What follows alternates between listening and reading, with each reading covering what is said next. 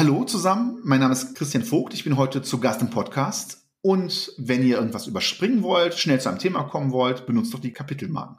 Oh, ich habe nur negative Sachen. Willst du erst anfangen? Oh. Ja, bitte eine Runde Mitleid. Aber aus einer rein objektiven oder zumindest halbwegs objektiven Rezensentenperspektive ist es dann doch eher durchschnittliche Superheldenkost. Und das war super informativ und total spannend. Ich habe, glaube ich, echt nochmal sehr, sehr viel auch über andere Systeme gelernt, über andere Spielstile. Und das finde ich super, wenn man mit seinem eigenen Podcast noch was lernt. Also ich lohnt sich vor allen Dingen mal bei den neueren Publikationen im amerikanischen Amazon zu gucken, bei den Reviews. Das ist sehr interessant, was da so steht. Wie kann jemand, der Captain America heißt, auch politisch sein, Philipp? Also ich wirklich. weiß auch nicht. Hallo und herzlich willkommen zu dieser neuen Folge des nerdigen Trash Talks mit der Lea und Philipp. Mein Name ist Philipp, ich bin der Blogger von Nerds gegen Stefan und an meiner Seite ist wie immer die wunderbare Elea Brandt. Hallo Elea. Hallo. Erstmal natürlich ein frohes neues Jahr, auch wenn die Folge jetzt schon irgendwie Ende Januar erst rauskommt. Frohes neues Jahr. Und es ist auch gleich eine Premiere. Du hast es seit, ich glaube, den letzten drei Folgen zum ersten Mal geschafft, das Intro an einer anderen Stelle zu verhauen, als da, wo es sonst immer verhaust. Das muss doch niemand wissen. dass das hier immer erst geschnitten wird. Und Oh nein, wir schneiden. Nein. Wie war denn dein Rutsch ins neue Jahr und wie war denn dein Weihnachten? Hast du irgendwas Nerdiges bekommen oder Also- verschenkt? Also sowohl als auch. Ähm, es war eigentlich super entspannt. Ich habe ja zum quasi kurz vor Weihnachten meinen alten Brotjob aufgehört und hatte dann jetzt wirklich so eine Woche Urlaub, die so zwischen den Jobs war. Das war irgendwie total angenehm, weil man wirklich so überhaupt nichts zu tun hatte. Und das habe ich auch so ziemlich gut genossen. Und Weihnachten war auch sehr schön und ich habe sowohl nerdige Dinge bekommen als auch verschenkt. Ich habe unter anderem Würfel bekommen, was ja irgendwie schon sehr nerdig ist. Noch dazu Regenbogenwürfel, die sind sehr hübsch. Und wir haben auch wieder mal Spiele bekommen, so das Übliche. Ganz cool. Und ich würde mal sagen, ich habe auch was Nerdiges verschenkt. Ich habe auch nerdige Sachen verschenkt. Ich habe es mir aber unendlich einfach gemacht. Ich muss zugeben, ich bin jetzt irgendwie so im Dezember so in der Vorweihnachtssuche nach Geschenken in diese Lego-YouTuber-Innen-Bubble reingerutscht. Wobei ich glaube, es gibt nur irgendwie einen einzigen Frauen-YouTube-Kanal. Also man kann auch YouTuber-Bubble sagen. Und es gibt ganz viele günstige Nachahmungssets, wo es halt nur um Klemmbausteine geht. Man darf nicht Lego sagen, sonst kommt der Lego-Anwalt. Und da gab es so eine witzige Burg von Game of Thrones, die kostet irgendwie normalerweise 30 Euro. Und ich habe sie gekriegt für, ich glaube, 12 oder 13 Euro. Zum Glück hören alle Beschränkten nicht zu. Und habe ich einfach mal sechs Stück bestellt und habe jedem so eine nicht Lego Game of Thrones Burg geschenkt. Cool. Ja, und natürlich habe ich auch Nerdkram bekommen, zum Beispiel das neue Mikro. Mal schauen, wie sich das jetzt schlagen wird. Ja, äh, reingerutscht bin ich, naja, so ein bisschen mit Arbeiten und so, was man halt so macht in der Pflege. Und eigentlich sollte ich dich jetzt fragen, von einer lieben Hörerin aus, ob wir denn unsere Neujahrsvorsätze eingehalten haben vom letzten Jahr. Ich habe aber extra nochmal nachgehört, wir hatten letztes Jahr gar keine Boah, wir waren voll klug, also haben wir sie voll eingehalten, würde ich sagen. Deswegen kommen wir gleich zum Ask Me Anything, beginnen aber wie immer traditionell mit dem Getränketest. Wir haben wieder mal Tee. Ich meine, das passt ja immer noch zur winterlichen Jahreszeit. Genau. Und was haben wir denn Schönes? Ja, wir sind immer noch, hm, wenn ich jetzt wüsste, wie die Firma hieß. Liebherz. Liebherz, genau. Wir sind immer noch bei Liebherz-Tee. Und davon haben wir schon ein paar verköstigt in der letzten Folge. Sogar schon in der vorletzten? Nein, in der letzten. Und wir haben noch zwei Sorten übrig gehabt. Und zwar habe ich hier die Sorte Marrakesch und du hast die Sorte Valkyrie. Meins riecht sehr, sehr moosig, kräutrig, so wie man sich irgendwie Oh, meins riecht richtig gut nach Minze. Mm, geil. Das erinnert mich echt tatsächlich an Marrakesch. Stimmt, du bist ja mal gewesen in Marrakesch. Ja, genau. Vor, vor 100 Jahren, als es noch keine Pandemie gab. Muss ich mal aufpassen, dass ich mich nicht verbrühe, Ja, so wie ich es immer mache. Es ist tatsächlich heiß. Und es schmeckt auch super minzig. Mein schmeckt tatsächlich so ein bisschen grasig, Mhm. moosig. Ähm, also, wenn man so denkt an die Vegetation irgendwie in Island, da gibt's ja jetzt nicht groß Bäume oder so und Blümchen, da gibt's ja vor allen Dingen so Moos und Flechten. Und diesen Geschmack habe ich mhm. durchaus auf der Zunge. Ich habe es mir schon wieder verbrannt, ich bin einfach unfähig. Hätten auch zugegebenermaßen doch was Kaltes aufschütten können, aber das habe ich jetzt auch irgendwie vergessen. Aber wir haben wenigstens ein bisschen gelernt. Dieses Mal haben wir nämlich so viel reingemacht, dass jetzt bei der Aufnahme der volle Geschmack ist und nicht wieder erst noch drei, genau. vier, fünf Minuten länger hätten ziehen lassen müssen. Korrekt. Also wie gesagt, bei mir wirklich total, also sehr, sehr viel Minze, auch sehr intensive Minze, aber auch so ein bisschen süßlich hinten raus. Also ich glaube, es ist ein Apfelstückchen drin, wenn ich das richtig sehen kann. Und so Orangenstückchen und die schmeckt man so ein bisschen hinten nach. Aber intensiv ist vor allem die Minze. Ist sehr lecker dann sind wir gestärkt. Und ich sehe gerade, ich habe alles vollgekleckert auf deinem Tisch hier. Ja, gut, das ist ja nur Wasser oder Tee. Das ist nicht so tragisch. Kommen wir mal zum Ask Me Anything. Und ich weiß, du hast wie immer irgendwelche Fragen gekriegt, weil irgendwie mir schickt ja keiner mehr welche. Oh. Ja, bitte eine Runde Mitleid. oh. Okay, ähm, die erste Frage von Bruno haben wir mehr oder weniger schon beantwortet, was so unsere Top-Nerd-Weihnachtsgeschenke waren, die wir verschenkt haben. Das hast du schon beantwortet. Habe ich noch nicht beantwortet. Und ich würde sagen, ich glaube, mein Geschenk an Philipp war das Top-Nerd-Weihnachtsgeschenk äh, dieses Jahr. Ich habe einen riesengroßen Plüsch-Shiggy bekommen vom Pokémon. Ja. Ich bin ja nicht der absolute Pokémon-Fan, aber ich weiß zumindest, dass Shiggy das coolste von allen ist. Ja, und jetzt haben wir Partner-Shiggies, weil ich habe ja auch eins. Und die sind sehr, sehr, also die sind wirklich schön groß und die haben so die perfekte Knuddelgröße. Das ist sehr heilsam, sehr therapeutisch. Shiggy, therapeutisches Shiggy-Knuddeln. Was hast du noch Schönes? Genau, vielleicht so zum neuen Jahr. Das passt jetzt so ganz gut zu unseren Vorsätzen, vielleicht von Elsbeth. Ähm, was haben wir im vergangenen Jahr so podcastmäßig gelernt? Oh, ich habe nur negative Sachen. Willst du oh. erst anfangen? Also ich würde sagen, dadurch, dass ich jetzt mit dem ganzen Produktions- und Planungskram nicht so beschäftigt bin wie Philipp, habe ich vor allem inhaltliche Dinge gelernt und das nicht so wenig. Also wir hatten ja immer wieder, also auch jetzt in den nerdigen Trash-Talk-Folgen im letzten Jahr immer Gästinnen da und wir haben auch über Rollenspielthemen geredet, mit denen ich jetzt wenig Berührpunkte habe. Und das war super informativ und total spannend. Ich habe, glaube ich, echt nochmal sehr, sehr viel auch über andere Systeme gelernt, über andere Spielstile, über ja auch Rollenspiel-Historie. Und das finde ich super, wenn man in seinem eigenen Podcast noch was lernt. ich habe, glaube ich, drei Sachen gelernt. Einmal, ich habe es letztes Mal schon gesagt, in der Spin-off-Folge mit dem Paul Henske. Die Luft wird dünner. Es gibt immer mehr Podcasts, immer mehr Rollenspiel-YouTuberInnen. Das heißt, der Markt ist einfach gesättigter. Das Wachstum, was wir immer noch haben, vielen Dank an alle NeuhörerInnen, ist nicht mehr so stark, wie es vielleicht vor zwei, drei Jahren war. Dann habe ich gesehen, man kann Erfolg nicht immer prognostizieren, antizipieren. Wie gesagt, zum Beispiel eine der erfolgreichsten Folgen überhaupt war ja eigentlich so eine Nischenfolge, nämlich Battletech ist durch Decke gegangen, noch und nöcher. Auch jetzt mit Raffaela zum Beispiel die Architekturfolge. Durch Decke gegangen, hätte ich nie mit gerechnet. Während dann andere Folgen, wo ich dachte, zum Beispiel die Zombie-Folge, wo ich dachte, das ist doch so richtig ein nerdiges Thema. Die ging eher so mittelmäßig.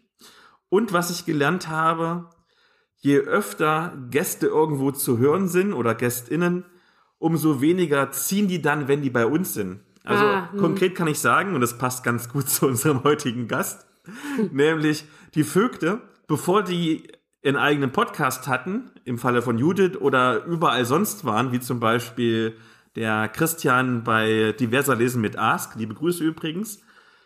Ja, da haben sie mehr Klicks gezogen als jetzt in diesem Jahr. Tja. Nichtsdestotrotz, das sind angenehme Gästinnen. Deswegen ist der Christian nachher bei uns zu Gast. Genau. Dann kommen wir mal zum Thema vor dem Thema. Mhm. Und ich habe gehört, du hast da irgendwas Spannendes. Ja, ich habe das durch Zufall mitbekommen beim Karl-Heinz Zapf. Den kennen wir ja auch ganz gut, sowohl aus der Spielbuchszene als auch eben aus der Lab-Szene, wo der sehr aktiv ist und war. Und ich habe bei ihm einen Post gesehen, da ging es um die Planungen für ein, ja, sozusagen ein Lab-Internat.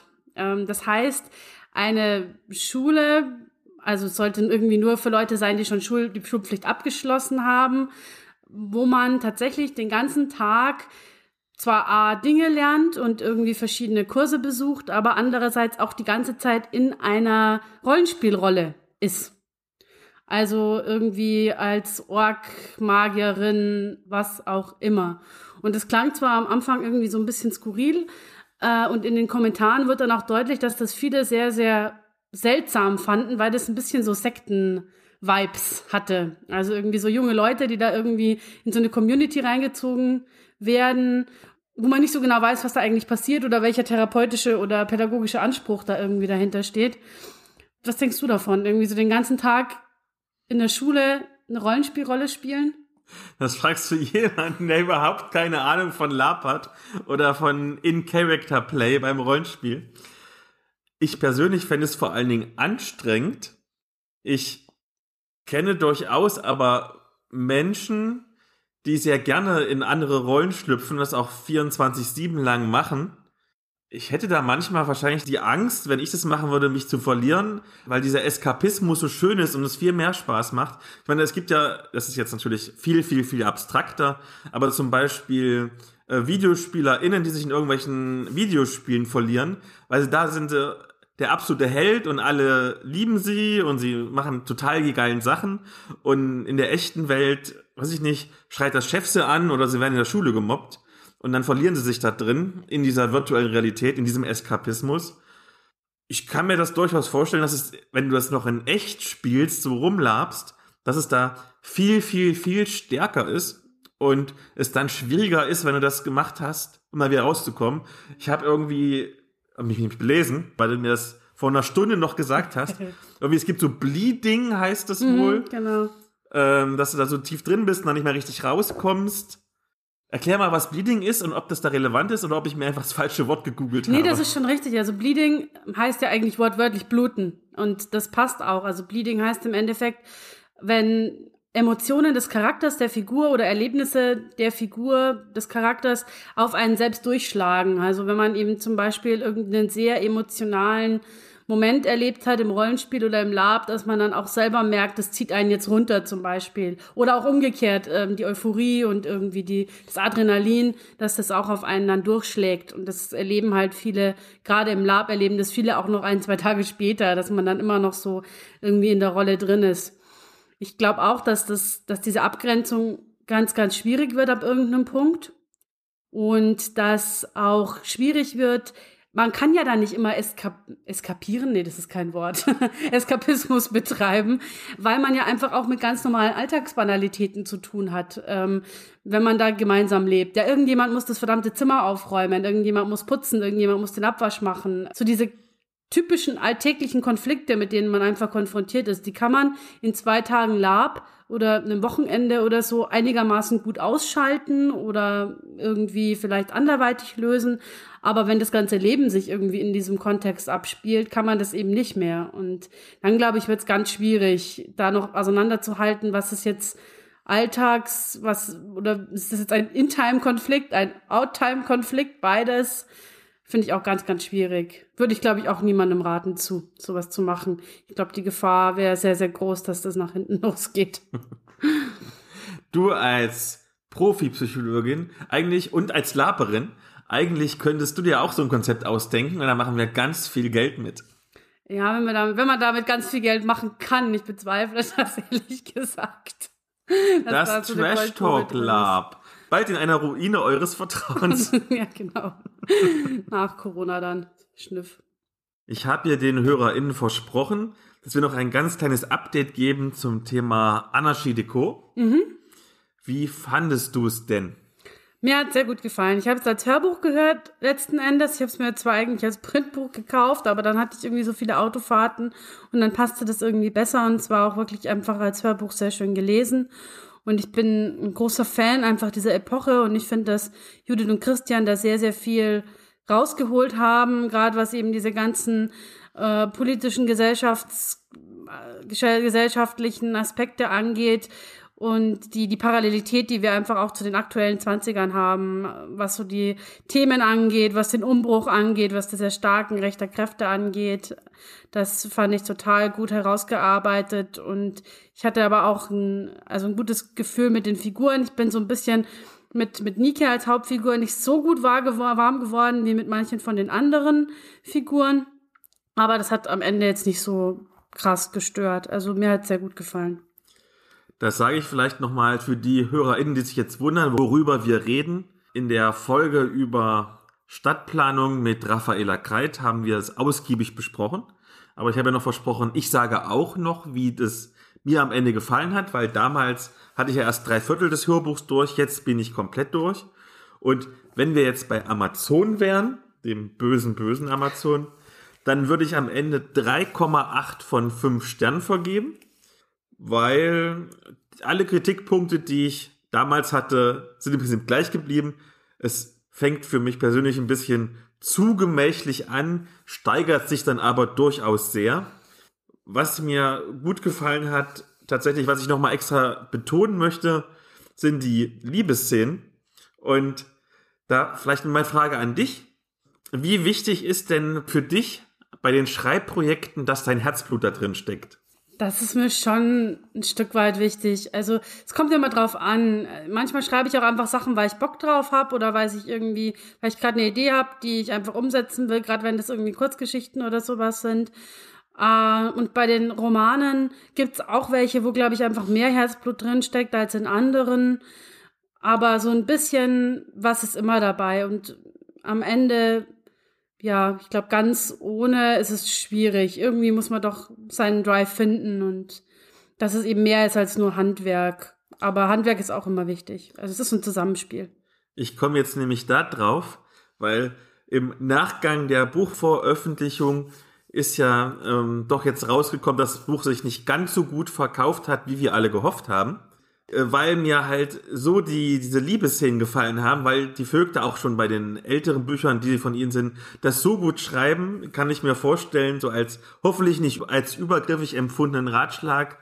Wenn ihr mal nur ein Liebesbuch schreiben würdet, würdet ihr wahrscheinlich den übelsten Bestseller abliefern. ich glaube, das ist aber auch immer ein Klischee, weil man halt äh, bei den ich, bei den Liebesromanen immer die erfolgreichen sieht, aber diese drei Milliarden die so unter dem Radar fliegen, die nimmt man gar nicht so wahr. Aber ich kann es nur bestätigen. Ich finde auch, dass die, ähm, die Liebes- und auch die Erotik-Szenen, die in Judiths und Christians oder auch nur in Judiths Werken drin sind, sehr, sehr gelungen sind. Und das hat mich auch vielerlei Hinsicht inspiriert, weil ich fand die immer ganz ätzend zu schreiben selber.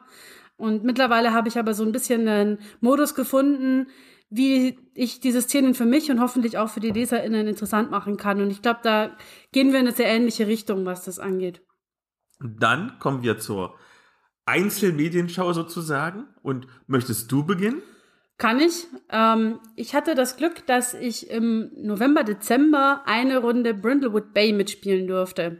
Ich habe mich schon länger dafür interessiert für das Rollenspielsystem, seit es, glaube ich, bei System Matters im Sommer angekündigt worden ist und hatte jetzt das Glück, an jemanden zu gelangen, der das für uns geleitet hat. Das war der Matze, aka Lydos auf Twitter und Instagram. Vielen Dank dafür. Und da hatte ich sehr viel Bock drauf. Ähm, Brindlewood Bay ist ein ja überwiegend Erzählrollenspiel, das so ein bisschen inspiriert ist von Cozy Crime à la Mord ist ihr Hobby. Man spielt nämlich ältere Damen, die in, in, neben ihrem Buchclub gerne auch Kriminalfälle lösen und nebenbei aber auch ein düsteres, okkultes Geheimnis aufdecken, das einen verborgenen Kult oder ähnliches involviert. Es ist also so ein bisschen Miss Marple trifft die X-Files. Ähm, also einerseits cozy, andererseits aber eben auch so ein bisschen ähm, Cthulhuides äh, Mystery mit dabei, ein bisschen paranormal. Ich muss dazu sagen, wir haben unseren, am Ende war es, glaube ich, ein Three-Shot ohne diese paranormalen Aspekte gespielt. Das geht auch, das funktioniert wunderbar.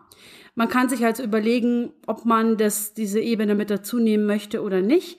Die ist in erster Linie für ein Kampagnenspiel interessant. Also wenn man mehrere Szenarien, mehrere Mysteries spielt und miteinander verbinden will. Für ein einzelnes Spiel ist es nicht unbedingt notwendig. Es ist äh, eigentlich ein Powered by the Apocalypse ähnliches Spiel, zumindest vom Aufbau her. Charaktere werden gemeinsam erschaffen. Auch der Kult, wenn man dann mit ihm spielt, wird gemeinsam entwickelt, also die, die Gegenpartei sozusagen. Es gibt einige Moves als Regelsystem. Die sind sehr simpel, man braucht nur zwei W6 und hat ein zu, dazu passendes Attribut, wobei die Attribute immer irgendwo zwischen, also am Anfang zumindest zwischen, ich glaube, minus eins und plus zwei oder so rangieren. Die werden als Modifikatoren dann auf die zwei W6 angerechnet und das ist alles, was man tun muss. Und die Moves sind sehr überschaubar, sind, glaube ich, also es gibt ähm, zwei Moves fürs normale Spiel und dann einige, die halt so ein bisschen special sind. Aber man kann da auch, wenn man mit diesem System noch nicht so vertraut ist, wie es jetzt bei mir der Fall war, kommt man da sehr, sehr schnell rein. Und es ist auch total schön, dass man hier eben viel gemeinsam schafft und etabliert. Also zum Beispiel sehen die meisten Mysteries vor, dass man gemeinsam bestimmte Szenerien aufsetzt oder dass die Spielleitung Rückfragen stellt an die SpielerInnen. Zum Beispiel, du kommst jetzt in den Raum und da siehst du was, was dir bekannt vorkommt. Was ist das? Und so entsteht eben so ein bisschen eine gemeinsame Szene. Was auch ganz spannend ist, es ist ja ein Krimispiel, aber es gibt keine vorgegebene Lösung. Also es gibt nicht den Mörder, den Täter in, sondern das Ganze entwickelt sich im Laufe des Spiels. Die SpielerInnen können verschiedene Beweise, Hinweise finden im Laufe des Spiels und am Schluss setzen sie diese Hinweise zusammen, um eine möglichst schlüssige Lösung zu finden. Dann wird eben auch gewürfelt und daraus aus dem Würfel, also aus dem Score am Ende ergibt sich dann die Frage, ob man den richtig oder falsch gelöst hat, diesen Fall. Und das, man kann also so ein Mystery theoretisch mehrmals spielen, ist überhaupt kein Problem, weil vielleicht immer ganz andere Lösungswege dabei rauskommen. Äh, ich hatte da sehr, sehr viel Spaß dabei. Es war total cool. Wir hatten sehr, sehr nette alte Damen, die wir gespielt haben. Auch die Charaktererstellung ist echt schön. Es ist total cozy und nett. Das englische Regelwerk zu Brindlewood Bay gibt's bei Drive-Thru, ich glaube, für 10 Dollar. Jetzt als PDF. Ist auch nicht sehr umfangreich. Es wurde aber eine Neuauflage angekündigt. Also wer Interesse hat, wartet vielleicht lieber noch, bis die da ist. Die deutsche Übersetzung erscheint eben bei System Matters voraussichtlich noch Anfang des Jahres. Und was ich ganz cool fand, habe ich mir auch gleich geholt. Es gab letztes Jahr einen Game Jam beim 3, vom 3W6 Podcast oder vom 3W6 Con, weiß gerade nicht genau. Auf jeden Fall ist da eine Sammlung von deutschsprachigen Mysteries für Brindlewood Bay entstanden, die auch eine, quasi ein deutsches Pendant geschaffen haben, also dieses Setting nach Deutschland geholt haben. Da heißt es dann eben nicht mehr Brindlewood Bay, sondern Bad Bründelholz. Und das sind 112 Seiten, also es ist echt ein üppiges PDF, auch printer-friendly, man kann es also auch ausdrucken und das gibt's als Pay What You Want. Ähm, Link kriegt ihr dann in die Show Notes. Und der Gewinn wird auch noch gespendet, also man tut auch noch was Gutes, wenn man äh, da was dazu gibt. Kann ich auf jeden Fall empfehlen. Das hat sehr viel Spaß gemacht, das zu spielen. Das klingt cool. Dann starte ich meine Medienschau politisch. Und zwar, Captain America ist ja quasi die Verkörperung des amerikanischen Ideals. Also, der ist tugendhaft, der ist ein echter Mann und natürlich ist er mega patriotisch. Man kann also ohne Zweifel behaupten, dass Captain America politisch ist. Trotzdem gibt es immer wieder mal alteingesessene Comic-Nerds, die aus ihren Superheldengeschichten die politische Message raushaben wollen, weil Captain America ist ja einfach nur für sie unpolitischer Eskapismus. Also ich lohnt sich vor allen Dingen mal bei den neueren Publikationen im amerikanischen Amazon zu gucken, bei den Reviews. Oh sehr interessant, was da so steht. Wie kann jemand, der Captain America heißt, auch politisch sein, Philipp? Also ich weiß auch nicht. Und dann gibt's halt diese kleine, aber lautstarke Minderheit, die sich tränenreich beschwert und glaubt, die alleinige Deutungshoheit zu besitzen. Ähm, also fast schon wie bei uns jetzt mit den QuerdenkerInnen, die ja auch glauben, dass sie die Mehrheit wären, obwohl sie es nicht sind. Und besonders gern beschwerten sich solche Leute, wie ich das so nachlesen konnte, über den 30 Hefte umfassenden Storyzyklus des schwarzen Autors und Journalisten Ta-Nehisi Coates, bei dem sich der Titelheld unter anderem mit Hydra-Nazis rumschlagen muss und auch mit einem wiedererstarkten Konservatismus in den USA. Der 148 Seiten starke Sammelband Das andere Amerika, über den ich jetzt spreche, umfasst dabei die US-Hefte 20 bis 25 von diesen 30 Heften. Daher der Handlungsbogen neigt sich ja also fast schon dem Ende zu. Captain America musste untertauchen, weil die Welt glaubt, dass er eigentlich ein faschistischer Hydra-Agent ist. Und deswegen sind alle irgendwie verwirrt, die Nation ist gespalten und so besinnt man sich auf konservative, patriarchale Werte wie beispielsweise überbordende Männlichkeit und harte körperliche Arbeit. In einem Redneck-Provinzkaft feiert dann der untergetauchte Captain sozusagen sein Comeback, als er seine große Liebe Sharon Carter retten will, aber dabei müssen er und seine HeldenkollegInnen nicht nur gegen eine super starke und super böse Mutantin antreten, sondern gegen die gesamte Kleinstadt. Das andere Amerika ist, sind wir ehrlich, ein ganz normaler 0815 Superhelden-Comic.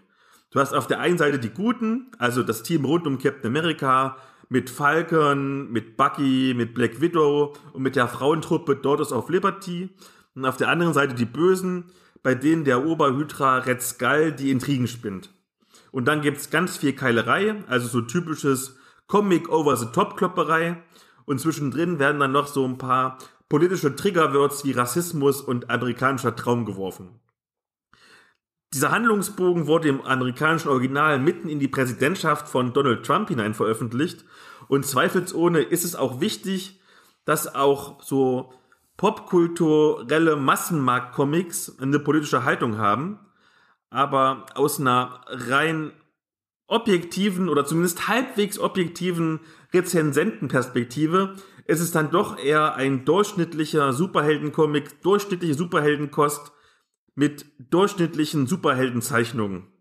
Also ich habe mich jetzt nicht gelangweilt und es ist natürlich super, dass sich gerade der amerikanische Vorzeigepatriot Captain America so eindeutig gegen Rassismus und Faschismus positioniert. Aber ich habe selbst in diesem noch ganz am Anfang stehenden Jahr schon viel bessere Superhelden-Comics gelesen. Das ist also, wie der gesamte Handlungsbogen, eher solide Fankost, aber immerhin mit dem Herz am rechten Fleck. Klingt doch gut. Cool. Dann habe ich noch eine Medienschau mitgebracht. Ich bin heute sehr rollenspiellastig, das ist ganz untypisch eigentlich bei mir, ne? Und ich bin sehr comiclastig und klar, pack mal vorhin. Ja. Deswegen werden diesmal alle Themen abgedeckt und wir können in allen Bubbles Werbung machen. Und da wir über Anarchie Deco gesprochen haben, haben wir ja quasi die, die Literaturbubble auch noch abgedeckt. Ich habe schon relativ lange von dir hier ähm, für die Königin liegen auf das ich unglaublich Bock hatte, aber wo ich erst jetzt im Dezember dazu gekommen bin, es tatsächlich auch mal zu spielen. Das ist ein kartenbasiertes Erzählspiel im Original von Alex Roberts. Ähm, Harald Eckmüller hat es für System Matters ins Deutsche übersetzt. Ist auch sehr System Matters lastig heute bei mir. Aber das ist ja nicht schlecht. Im Gegenteil. Wie gesagt, also es ist ein Erzählspiel. Es hat keine Rollenspielmechanismen im eigentlichen Sinn, sowas wie Würfel, Charaktersheets oder sowas, sondern es geht wirklich darum, man erzählt eine gemeinsame Geschichte mit Hilfe von Karten, die einen eben in eine bestimmte Richtung, die einem gewisse Inputs geben. Und der Start ins Spiel ist total angenehm. Es gibt einfach Anleitungskarten, die man liest und legt man einfach los. Also man muss keine großen Spielanleitungen lesen oder so. Es geht einfach direkt ins Spiel rein. Das Einzige, was man so an Hintergrundinformationen bekommt am Anfang, ist, die Charaktere leben in einem Land, in dem Krieg herrscht und sie begleiten die Königin als ihr einziges Gefolge auf, einem, auf dem Weg, eine Allianz mit einer fremden Macht auszuhandeln. Das Setting wird im Endeffekt gemeinsam vorher ausgesucht entweder nach eigenem Wunsch, also man kann sich das entweder in der Gruppe einfach überlegen. Es gibt aber auch im Set ganz tolle Illustrationen von verschiedenen Königinnen, die sehr unterschiedlich sind, von düster bis ähm, ja Dämonenkönigin bis irgendwie ähm, klassische Mittelalterkönigin. Science-Fiction-lastig, alles dabei. Also man kann sich da wirklich austoben und sich was aussuchen, was jetzt irgendwie einem gut gefällt und was passt. Oder man kann sich auch selber einfach irgendwas überlegen, was einem gerade Spaß machen würde. Und die SpielerInnen ziehen dann Reihe um Fragen, die die Hintergründe der Figuren, ihre Beziehungen zueinander und vor allem eben die Beziehung zur Königin weiter definieren. Ein fester Bestandteil des Spiels ist auch die X-Card.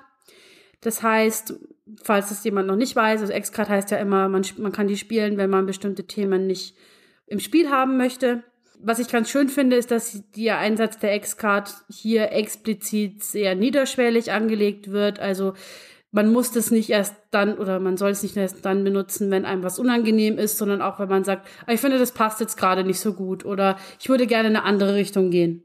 Und das finde ich eigentlich ganz sinnvoll. Da kann man das auch so ein bisschen üben. Man kann aber die Fragen, die an die eigenen Charaktere gerichtet sind, auch jederzeit an andere SpielerInnen weitergeben. Die Fragen sind super, die sind sehr, sehr tiefgründig, sehr spannend. Man kommt da auch sehr schnell rein. Und am Ende des Spiels steht dann immer die gleiche Entscheidung, nämlich die Frage, dass die Karte lautet, die Königin wird angegriffen, verteidigst du sie? Und dann ergibt sich eben aus dem bisherigen Verlauf, aus den Beziehungen, die sich irgendwie entsponnen haben, darauf eine Antwort. Die Spielzeit kann beliebig variiert werden, je nachdem, wo man die Schlusskarte in den Stapel steckt. Also man kann die ganz unten hin tun, dann spielt man quasi den ganzen Stapel durch. Oder man packt sie in die Mitte, dann hat man so den halben Stapel. Das ähm, steht dann auch in den Anleitungskarten, wie viel Spielzeit das ungefähr involviert. Kommt aber eben immer auch darauf an, wie ausführlich man sich mit den einzelnen Fragen beschäftigt. Es ist sehr atmosphärisch dicht. Äh, es ist auch sehr, sehr vielseitig. Man kann das ja wirklich mit allen Genres und allen irgendwie gearteten Settings spielen, die einem gefallen. Was für mich jetzt noch nicht so klar ist, dadurch, dass ich es jetzt erst einmal ausprobiert habe, ist, wie hoch der Wiederspielwert tatsächlich ist, wenn man es über längeren Zeitraum hinweg häufiger spielt. Also ich sehe so ein bisschen die Gefahr, dass man vielleicht dazu tendiert, die Fragen immer ähnlich zu beantworten, wenn man mal in so eine Richtung geprimed ist. Aber vielleicht erledigt sich das auch dadurch, dass man ganz andere Settings und Figuren und Charaktere hat ab irgendeinem Punkt, so dass das gar nicht gar nicht passiert. Kann ich jetzt noch nicht so einschätzen. Aber ich hätte definitiv Lust, das noch ein paar Mal zu spielen und auszutesten. Gibt's aktuell für 20 Euro. Ich glaube, bei System Matters bestimmt und ich glaube auch bei ähm, ganz im normalen Spielehandel, Rollenspielhandel, glaube ich, könnt ihr es auch überall bestellen. Das war doch interessant. Und dann schauen wir doch mal, ob wir den Christian erreichen können. Hallo Christian im ganz entfernten Aachen. Kannst du uns hören? Ich kann euch hören. Hallo, schön, dass ich hier sein darf. Hallo Christian, ein gutes Neues. Haben wir dir vorhin schon gewünscht, wünschen wir dir jetzt nochmal offiziell? Ich euch auch, ein gutes Neues. Ja, super, dass du so spontan Zeit hattest. Wir mussten noch ganz kurzes Terminkuddelmuddel beseitigen, aber schön, dass du da bist. Schön, dass ich hier sein darf. Genau, das habe ich schon mal gesagt. Ich freue mich einfach sehr drüber. Dann vielleicht beginnen wir gleich mal mit einer Einstiegsfrage. Wir reden ja heute über dein neues Rollenspiel, was jetzt auf den Markt gekommen ist. Und da geht es ja quasi um die Presse, um Journalismus, um Investigativjournalismus. Und vielleicht mal so als Einstieg, welche Bedeutung hat denn Journalismus für dich persönlich vielleicht in deinem privaten Leben oder in deinem beruflichen Leben? Also witzigerweise hat bisher Journalismus gar keinen großen Stellenwert für mich gehabt, der darüber hinausgeht, wie ähm, Journalismus für die meisten Leute irgendwie wichtig ist. Also wie Journalismus eben für eine Demokratie dazugehört und äh, extrem wichtig ist für ähm, ja, zur Meinungsbildung in einer Demokratie und als, ja, als vierte Säule, so ein bisschen, neben diesen üblichen drei Gewalten wird ja oft Journalismus dann als vierte genannt. Ja, genau. Ich habe keinen speziellen Bezug. Was mich äh, zu dem Spiel inspiriert hat, waren ein bisschen andere Gedanken. Und es war ähm, besonders, was ich in letzter Zeit so äh, viel konsumiert habe, sind sind so kleinere Podcasts, die ein bisschen sich Themen tiefer ansehen, wie zum Beispiel der Scene on Radio Podcast. Das sind meistens so äh, linke Themen, die da besprochen werden und ähm, die Zusammenhänge aufzeigen, die oft so, weiß ich nicht, in der Tagesschau nicht so besprochen werden. Ja, dass, dass man sich dann um äh, ein Thema wie Toxic Masculinity oder äh, Rassismus so eine ganze Staffel beschäftigt, das, das passiert dann normalerweise nicht. Das heißt, in so einem Podcast wird es dann ziemlich interessant. Da werden dann auch die Verflechtungen dieser Themen miteinander aufgezeigt. Und was ich jetzt hier aber ganz wichtig finde, ist noch zu erwähnen. Also ich möchte also ein bisschen Lanze für diese investigativen kleinen Podcasts und anderen Formate brechen, die wirklich gut sind und wirklich Zusammenhänge aufzeigen, die man sonst nicht so sieht. Man muss aber aufpassen, dass man natürlich diese Sachen von irgendwelchen Schwurbel Formaten unterscheidet, die dann nur vermeintlich in die Tiefe gehen, aber nur Verschwörungstheorien verbreiten. Aber das ist dann so wie so ein Muskel, den man trainieren muss, um die beiden zu unterscheiden. Und vielleicht die erste Frage danach, nämlich, wie kamst du denn eigentlich auf die Idee, dann ein Journalismus-Rollenspiel zu schreiben, weil das ist ja doch schon ein sehr, sehr ungewöhnliches Thema für ein eskapistisches Rollenspielthema? die Idee kam so ein bisschen, ich glaube, die ursprüngliche Idee kam aus dem Sprawl-Rollenspiel. Das habe ich nur einmal gespielt, aber da gibt es auch ein Journalismus-Playbook. Da habe ich so gemerkt, ah, das ist ganz, das ist lustig, aber in diesem Spiel geht das gar nicht so weit, wie ich das gerne, also das schöpft das Potenzial gar nicht aus. Wenn die ganze Gruppe aus JournalistInnen bestehen würde, dann könnte man das, äh, äh dieses Thema Stories aufdecken, zu, äh, irgendwelche Machenschaften aufdecken, viel genauer sich angucken. Und ähm, was spannend dabei ist, glaube ich, dass man äh, das hier normalerweise löst ja eine Gruppe von Heldinnen, Straßensamurai oder Raumjägerpilotin löst irgendein Problem und meistens, nicht immer, meistens irgendwie mit Gewalt und äh, besiegt dann den großen bösen Overlord oder was sowas. Und äh, im Journalist, also ich will gar nicht, das ist auch cool, das macht auch Spaß, aber ich habe mir gedacht, was ist denn, wenn das nicht geht, sondern wenn man wirklich die öffentliche Meinung umdrehen muss, um gegen irgendeine Entität, zum Beispiel einen Konzern vorzugehen. Und äh, man hat auch keine Chance gegen diesen Konzern. Das Einzige, was man hat, ist irgendwie, dass man mehr Material in der Hinterhand hat, damit er sich der Konzern vielleicht nicht rächt. Ja, also die Idee ist so ein bisschen äh, allgemein Indizien aufzubauen, zu finden und eine Story zu veröffentlichen und nicht einen Fall zu lösen, weil dann wäre der wäre der Übeltäter im Gefängnis oder die Übeltäterin und die Sache wäre auch gegessen. Aber hier hat man sich mit irgendeinem großen Konzern oder einer Kirche oder sonst was angelegt und muss auch gucken, wie man damit klarkommt. So, war das halbwegs. äh, ich hoffe, das heißt einfach, ist ein bisschen rübergekommen, wie die Idee war. Ja. Dann sind wir nämlich schon mitten im Thema drin. Vielleicht magst du noch mal so einen ganz kleinen Pitch geben, so ganz kurz. Wie heißt das Rollenspiel und Worum geht's? Ich meine, du hast ja schon so ein paar Elemente genannt, aber vielleicht noch mal so einen rundumfassenden Pitch. Okay, das Spiel heißt Guerilla Journalists. Es geht um ähm, man, man spielt eine Gruppe von JournalistInnen, da stehen verschiedene Playbooks zur Verfügung, zum Beispiel Fotografin oder VerlegerInnen oder Detektivin oder Sicherheit. Und die recherchieren die Mas Machenschaften von großen Entitäten, wie ich eben schon sagte, zum Beispiel Konzernen und veröffentlichen diese Machenschaften und bringen sie dann zu Fall.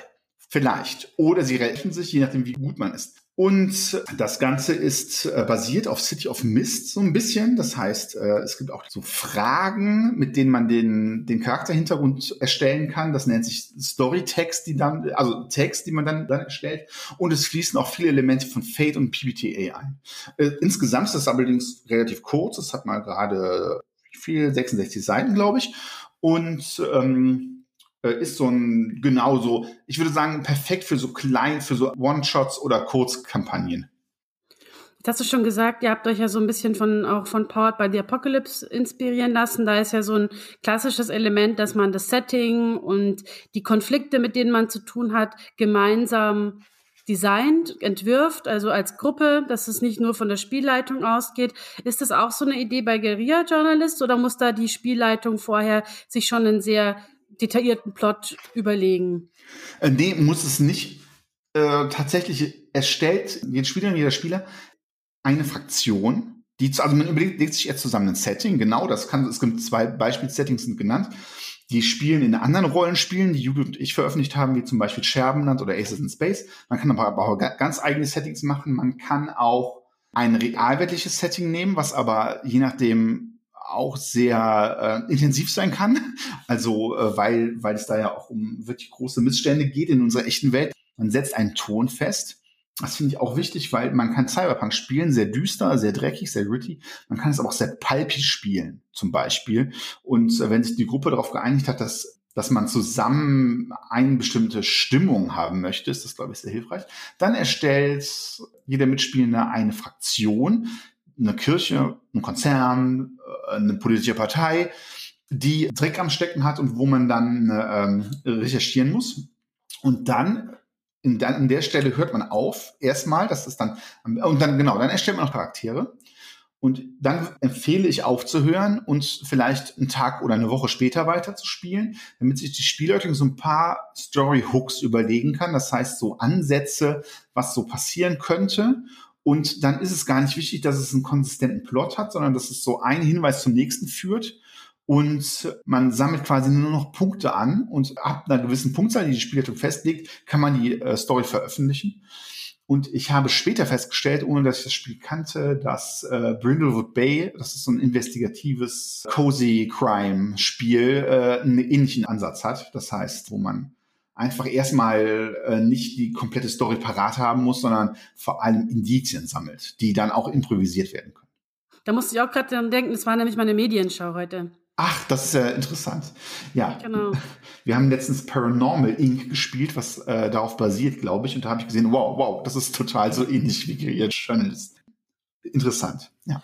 Nun habe ich also mitbekommen, dass es schon so einen gewissen aktivistischen Ansatz gibt bei diesem Spiel. Wie realistisch in Anführungszeichen ist das Spiel denn? Denn ich weiß ja zum Beispiel, dass deine Frau, die Judith, ganz liebe Grüße, auch gerne mal aktivistisch tätig ist. Also sind da vielleicht Erfahrungen eingeflossen oder dass man sich ein bisschen authentischer fühlt, wenn man das spielt? Also in diesem Spiel schwingt, glaube ich, diese, also hat man vielleicht schon gemerkt, der Ansatz gegen äh, den Status quo, gegen ähm, sowas wie kapitalistische Strukturen, äh, schwingt so eine linke, linkspolitische, ich würde sagen nicht Agenda, aber so eine Stimmung mit wenn man das, also das muss nicht so sein, aber es ist, das ist eigentlich da ziemlich eindeutig drin, wenn man es liest. Und das Problem, das ist gar nicht so einfach beim äh, Journalismus, denn ich habe eine Journalistin gefragt und die sagt, man muss ein bisschen aufpassen, wenn man aktivistisch im, im Bereich Journalismus sagt, weil für viele, es gibt so ein Ideal des Journalismus, der ist neutral. Und wenn man jetzt sagt, ich bin aktivistisch, dann bin ich ja nicht mehr neutral. Dann habe ich ja eine klare Seite und darum wird das oft die Nase drüber gerümpft. Natürlich, das ist auch spannend, ist das absolut erfunden, dass es eine Neutralität geben könnte. Diese Neutralität ist normalerweise einfach nur ein etablierter Status quo und äh, niemand ist neutral und äh, oft wird ja, was sehen wir jetzt gerade, indem man äh, neutral berichtet, werden ähm, zum Beispiel Meinungen von WissenschaftlerInnen, die zum Beispiel ähm, die Gefährlichkeit der Impfung hervorheben, ähm, total überhäufig re repräsentiert, obwohl sie eine winzig kleine, marginale Minderheit der Meinung darstellen.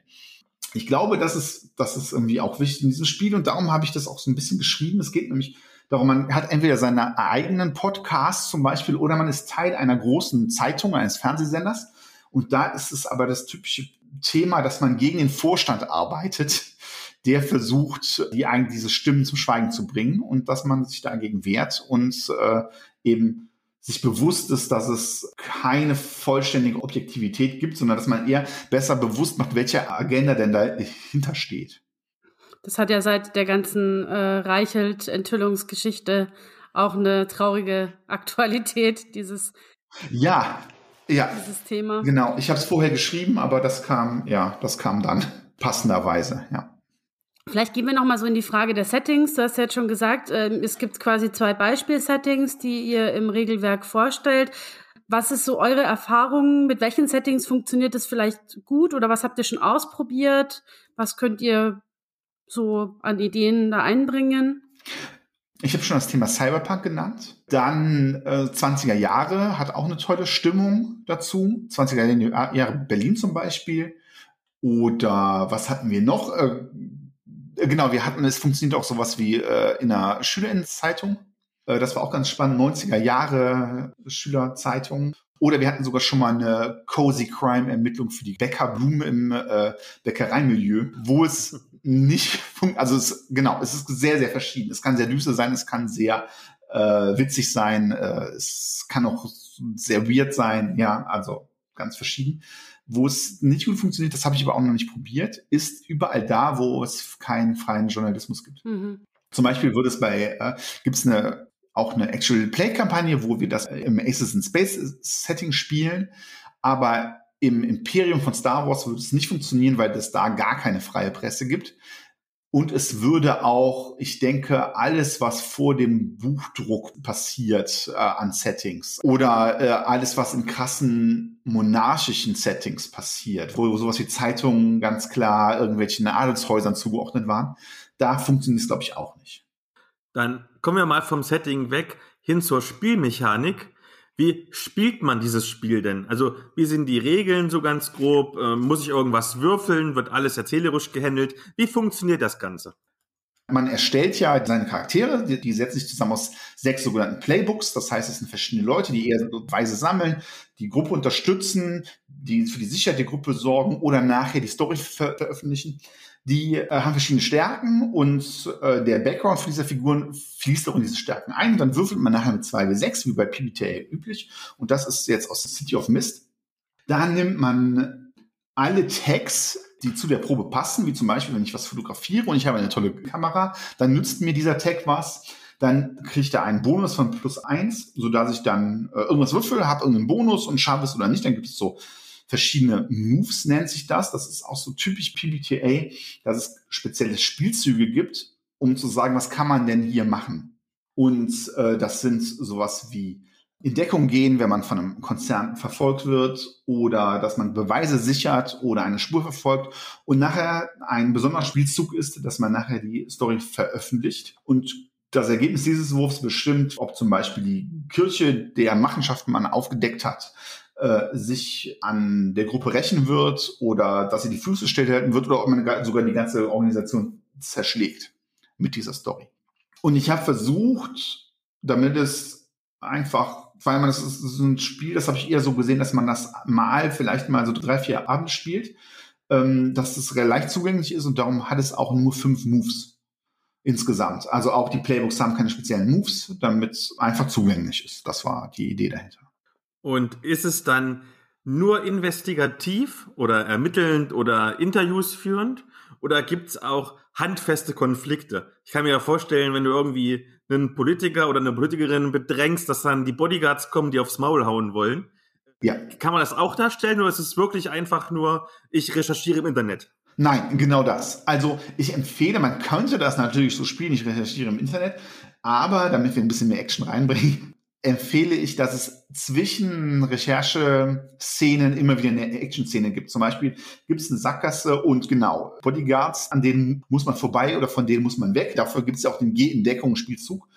Vielleicht ist es auch so, dass der Politiker nicht recht durch seine Bodyguards, sondern indem er versucht, die Entlassung von einem zu erwirken im Verlag oder Geldkonten sperrt, was weiß ich.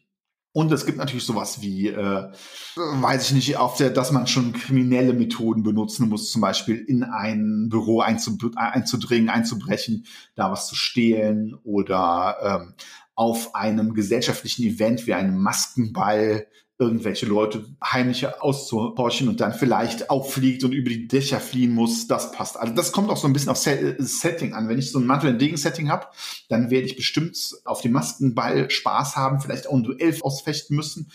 Wenn ich bei so einem Cozy Crime-Sache alte Herren und Damen, die versuchen, irgendwas aufzudecken, da ist es schon sehr dramatisch, wenn man mit dem Auto mal schneller fahren muss. ja. Nun haben wir ja zum Beispiel bei den Skandalen um Julian Reichelt mitbekommen, dass es nicht immer einfach ist, seine Investigativreportage zu veröffentlichen.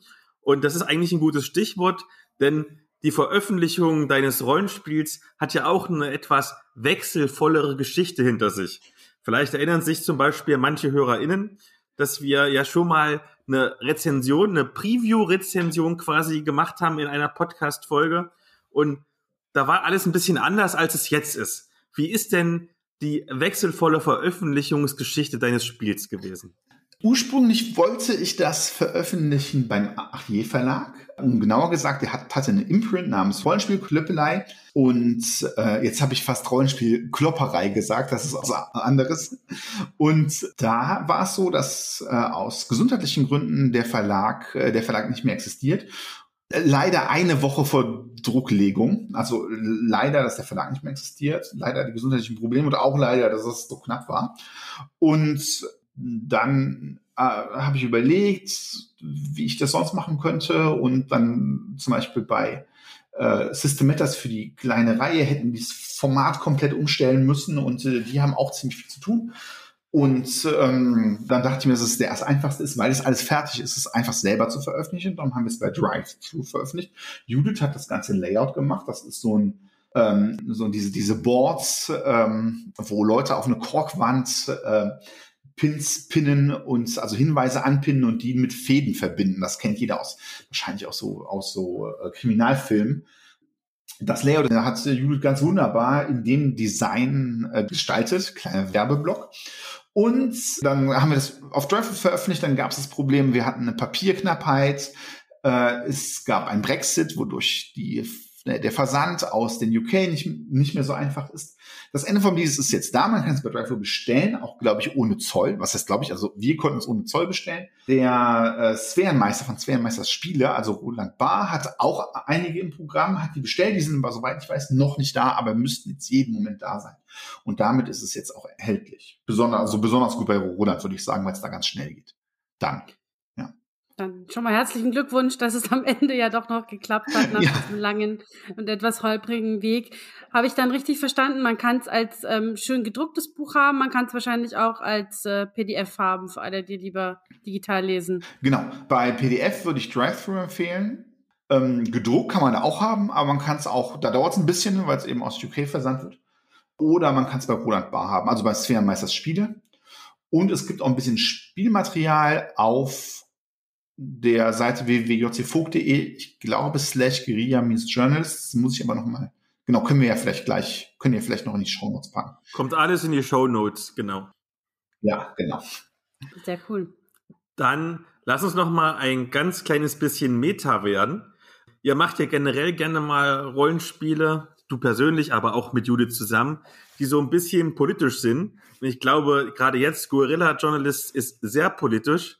Es gibt ja manche Menschen, die sagen, Rollenspiel ist nur Eskapismus und man soll diesen ganzen Politikkram da rauslassen. Und andere, ich denke zum Beispiel Elea sagt, alles ist irgendwie politisch. Wie ist denn da deine Meinung zu? Also ich bin ganz klar bei Elea. Alles ist politisch. Und natürlich ist das auch die, der, die Entscheidung zum Beispiel, äh, ich, mache ich ein kleines Indie-Spiel oder unterstütze ich einen großen Verlag? Oder kaufe ich ein Indie-Spiel, unterstütze einen großen Verlag, schreibe ich das dafür. Aber es gibt äh, Spiele, die ganz klar eine progressive Agenda haben. Das äh, ist zum Beispiel Gear Journalist, das sind aber auch andere Spiele, die äh, zum Beispiel The Abortionists, sowas in der Richtung. Das würde ich sagen, ist sogar noch, noch klarer auf, auf eine Botschaft hin ausge, richtet. Ich glaube, dass es auch immer Spaß machen soll, diese Spiele zu spielen, ja. Oder vielleicht auch wehtun soll. Also das ist jetzt bei jeder Journalist nicht un unbedingt, aber vielleicht hat man auch Spaß, wenn es wehtut.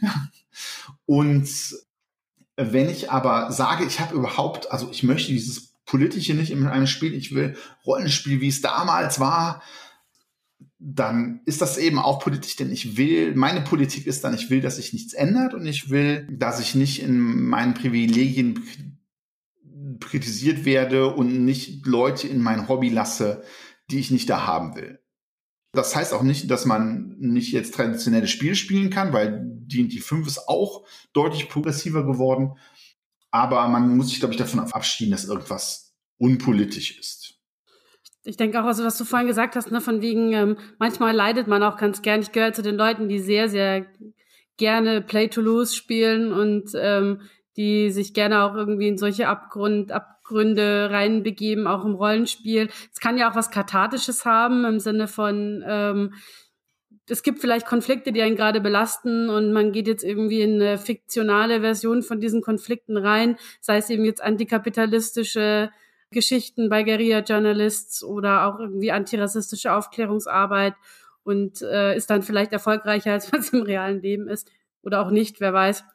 Das kann ja auch ganz, ganz angenehm sein, wenn man sich darauf einlassen will. Aber du hast es ja ganz gut schon gesagt, dass das eben so eine Gruppenentscheidung auch irgendwo ist. Äh, es ist auch total okay, wenn man nur Eskapismus will. Aber es kann ja auch eskapistisch sein, eben gerade sich damit zu beschäftigen. Dann kann man, merkt man vielleicht mal, dass man was verändern kann. Und wenn es im Spiel ist. Vielleicht noch eine letzte Frage, um das ein bisschen abzuschließen. Denn am Ende kommt ja immer die Tipps- und Tricks-Sektion. Und wenn ich jetzt die Spielleitung bin, wie schreibe ich denn ein gutes Investigativabenteuer? Meinetwegen bezogen direkt auf dein Spiel oder vielleicht auch generell auf andere Rollenspielabenteuer? Ich glaube, das ist Geschmackssache. Es gibt irgendwie zwei Wege. es gibt einmal den Weg, sich sehr, sehr gut vorzubereiten, äh, Hinweise und Handouts parat zu haben. Ich glaube, das ist der schwerere Weg, weil der kann zwar großen Spaß machen. Was ich aber zum Beispiel gar nicht mag, ist, wenn die Story vorsieht, dass man, dass etwas erst zum Beispiel in zwei Tagen passiert und man tappt im Dunkeln, bis zwei Tage vorbei sind. Das ist schrecklich frustrierend und langweilig. Ich finde den Ansatz sehr schön, sich grob zu überlegen, was passiert ist, nur ganz grob und dann mit den Spielenden zusammen Hinweise zu finden und aus diesen Hinweisen neue Hinweise zu improvisieren. Ja, also ich würde einfach nicht vorher, zum Beispiel, man muss, könnte zum Beispiel noch nicht mal die Leute festsetzen, die hinter einem stecken oder die genaue Methode der Machenschaften festsetzen, sondern oder oder des Mordes, wenn wir jetzt zum Beispiel in einem Krimispiel wären, sondern einfach zu gucken, was haben denn die SpielerInnen für Ideen, welche Hinweise finden die, was haben die für Theorien und auf Basis dieser Theorien weiterzumachen. Und soweit ich das verstanden habe, ja, also ich finde, Fate eignet sich dafür, weil man da Aspekte erschaffen kann, die in die Richtung gehen. Und ich, soweit ich verstanden habe, geht Brindlewood Bay auch so sehr in die Richtung, dass nachher die Theorie der Spielen gehört wird. Also das ist nicht die, der einzig wahre Weg, aber ich finde den Weg sehr elegant. Ich finde es auch total spannend. Ich weiß noch, dass ich vor einigen Jahren äh, mal irgendwann ein DSA-Szenario oder ein Abenteuer in der Hand hatte, das auch so gearbeitet hat im Sinne von, es gibt verschiedene Verdächtige, aber es gibt keine Festlegung darauf, wer am Schluss der Täter ist, sondern das entscheidet letzten Endes die Spielleitung entweder ad hoc oder halt tatsächlich im Spielverlauf, was irgendwie sich als passender oder stimmiger oder irgendwie runder herauskristallisiert. Und damals fand ich das total also das, das fiel so ganz raus als mal aus dem, was ich bisher wahrgenommen hatte und dachte mir, das kann doch gar nicht funktionieren. Und mittlerweile bin ich auch eher auf dem Standpunkt, dass ich sage, doch, das kann sehr gut funktionieren. Das kann auch gerade den Reiz ausmachen. Ähm, und das riskiert, also es reduziert auch die Gefahr, dass man sich zu früh irgendwie in eine Richtung festlegt, zum Beispiel. Mhm. Ich äh, finde das auch, dass es gerade bei DSA, wo ja alles so, das Stärke von DSA ist ja, dass alles echt ist, dass es eine gemeinsame Immersion ist. Und jetzt plötzlich gibt es nicht eine Sache, die echt ist, sondern wir legen das fest. Ich glaube, das ist schon so ein bisschen, da muss man sich erst dran gewöhnen. Ich fand dieses ähm, etwas zu verbergen heißt, das ist auch spannend, weil da ähm, ganz viele Leute Motive haben und dann auch erst sich im Laufe der äh, äh, Zeit festlegt, wer denn die Täterin ist. Und das ist auch cool. Das macht sehr viel Spaß. Wenn man dann, glaube ich, auch automatisch diesen Krimi-Verlauf hat, dass erst die erste Spur im Sande verläuft und die, aber es ist nicht fünf Spuren gibt, die, die das auch tun, sondern eine ist es dann wirklich sehr schnell. Also, dass man diese Struktur im Krimi dadurch nachahmt, finde ich auch spannend. Ich habe es leider nicht mehr so ganz genau im Kopf, aber ich weiß, dass allein eben diese Idee, dass es eben nicht schon von vornherein gescriptet ist, wie am Schluss das die Lösung aussieht, fand ich damals total faszinierend. ja, das ist cool. Genau, ich was was mir auch so ein bisschen mein Gedanke war, das habe ich damals glaube ich auch in der in der Rezension gesagt, ist, dass man ja sehr oft ähnliche Situationen hat. Gerade, du hast vorhin schon Cyberpunk genannt, geht es ja ganz oft darum in Runs, dass man irgendwie äh, Betriebsspionage betreibt, ja, oder irgendwelche Informationen heranzieht. Wir haben jetzt erst ein Abenteuer, also so eine, so eine Run-Reihe gespielt, im neuesten Shadowrun, wo es darum geht, äh, teilweise PolitikerInnen zu diskreditieren, was letzten Endes auch fast genau die gleiche Geschichte ist. Und ich finde es total interessant, da eben den Fokus mal komplett rauszunehmen aus dieser Runner-Richtung, sondern zu sagen, man ist eben wirklich einfach jetzt Journalistin. Und aber es ist nicht so anders, glaube ich. Man kann sich damit durchaus identifizieren. Ich glaube, die ersten Guerilla Journals Spiele waren auch alles Cyberpunk. Es geht, glaube ich, sehr, kommt sehr aus dieser, aus diesem Gedanken raus, dass man sagt, gut, wir, wir haben jetzt genau das klar als Fokus und wir haben auch diese Hilflosigkeit, dass wir den Leuten, mit denen wir interagieren, nicht einfach die Nase hauen können, wie das im, Cyberpunk ist das zwar auch schon angelegt, dass die Konzerne zu groß sind, aber zumindest die Konzernschergen, denen kann man dann doch oft auf die Nase hauen. Das soll hier explizit nicht so, so leicht gehen und letztendlich muss man irgendwie anders gucken, dass man es löst. Und das fand ich auch reizvoll. Und ich glaube, was hier auch geht, das habe ich auch schon zweimal gemacht. Man kann hier Journalist mit einer Spielen kombinieren. Man kann in einem Setting, auch einem bekannten Setting wie Shadowrun sagen, Wir finden erst was raus mit dieser Gruppe. Wir machen uns eine Gruppe JournalistInnen und nachher kommen die Straßensams und Hacker und wer es alles ist und agiert daraufhin, weil sie die, den richtigen Podcast gehört haben. Ja, das ist, glaube ich, ganz cool. Das hat zweimal gut funktioniert. Das finde ich, glaube ich, auch ganz spannend, ja. Also generell, ich finde so, so Spiele kombinieren ist irgendwie so eine Idee, das spuckt mir auch schon länger im Kopf rum, muss ich mal ausprobieren irgendwann. Ah, cool. ja, super. Haben wir noch Fragen an Christian? Ich habe keine Fragen mehr. Ich glaube, ich habe auch keine. Ich habe jetzt Lust, das zu spielen. Hm. Gut. wir können mal eine Runde starten irgendwann im Laufe des oh, Jahres. Ja, vielleicht. Das wäre irgendwie ganz cool. Ja. Das sollten wir mal im Auge behalten, ja. ja. Ähm, was, äh, vielleicht noch so eine Frage, weil mich das jetzt interessiert hat. Wir spielen ja im Moment jetzt auch so Covid-bedingt sehr viel im One-on-One -on -One oder vielleicht halt maximal zu dritt. Funktioniert das bei Guerilla Journalist? Habt ihr da Erfahrungen oder ist das was, wo man die schon sagt, das macht Sinn, das mit einer größeren Gruppe zu spielen? Also das ist ein ganz klares Pandemiespiel. Es ist in der Pandemie entstanden und es ist fast nur online gespielt worden. Ich glaube, eine einzige Runde, da hatten wir einen Besuch hier und das war die Bäckerblumen-Geschichte. Äh, äh, da haben wir das wirklich am Tisch ges gespielt und haben gesehen, ach, es geht auch am Tisch. Spannend. Ja. Es gibt dazu eine äh, Google Spreadsheet-Unterstützung. Das heißt, auf der Internetseite gibt es ein Google Spreadsheet, das kann man sich kopieren und das gibt, da gibt es auch einen Würfelgenerator, also man kann dann da auch würfeln und die Werte eintragen und das ist alles vorbereitet. Mit Roll20 kenne ich mich nicht so gut aus, dass ich das selber erstellen würde. Darum gibt es das nicht in Roll20, aber ich glaube, das mit dem Google Spreadsheet geht auch ganz gut und hat auch bisher, also wir haben es fast immer nur so gespielt. Okay. Dann danken wir dir ganz herzlich, dass du ein bisschen Zeit für uns hattest. Ja, vielen Dank, dass äh, ihr mich eingeladen habt und äh, danke für die tollen Fragen. Sehr gerne. Und ich denke, wir werden uns bestimmt dieses Jahr nochmal wiederhören, um mal ein bisschen anzuteasen, weil spoilern will ich noch nicht, worüber wir noch reden werden. Wie mysterious. Okay, das klingt spannend. Und jetzt dürfen die HörerInnen quasi investigativ herausfinden, worüber wir reden werden. Ich frage mich, wie viele Storypunkte man dafür braucht, um das rauszufinden. Viele. Dann beste Grüße nach Aachen und bis zum nächsten Mal. Bis dann, schön, dass du da warst. Ja, bis zum nächsten Mal. Dankeschön, schöne Grüße zurück. Ciao. Dann haben wir die erste Folge des Jahres, zumindest mit uns beiden, weil es gab ja schon eine, hinter uns gebracht. Hat wieder Spaß gemacht. Auf jeden Fall. Ich wünsche dir und uns allen natürlich ein tolles 2022, hoffentlich mit ganz, ganz vielen Conventions. Und wenn ihr auch mal was Gutes tun wollt, nicht nur bei Apple, sondern mittlerweile auch bei Spotify kann man fünf Sterne vergeben. Deswegen gebt doch gerne fünf Sterne für unseren Podcast, dann freut sich nämlich die Elea. Ja, die freut sich dann. ich wünsche euch auch ein ganz tolles neues Jahr und einen guten Start. Macht's gut.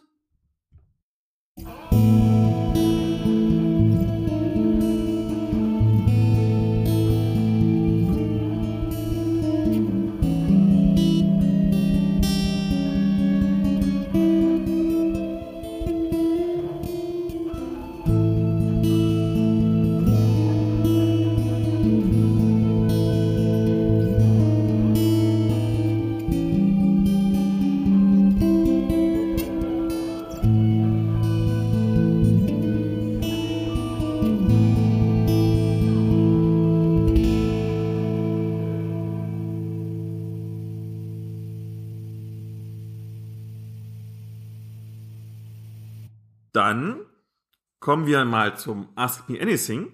Ach nein, schon wieder. Wir kommen schon wieder zum das Ask Me Anything. Das oh, ich, ich, arbeite zu viel, ich muss echt mal Urlaub haben. Auf jeden okay. Fall.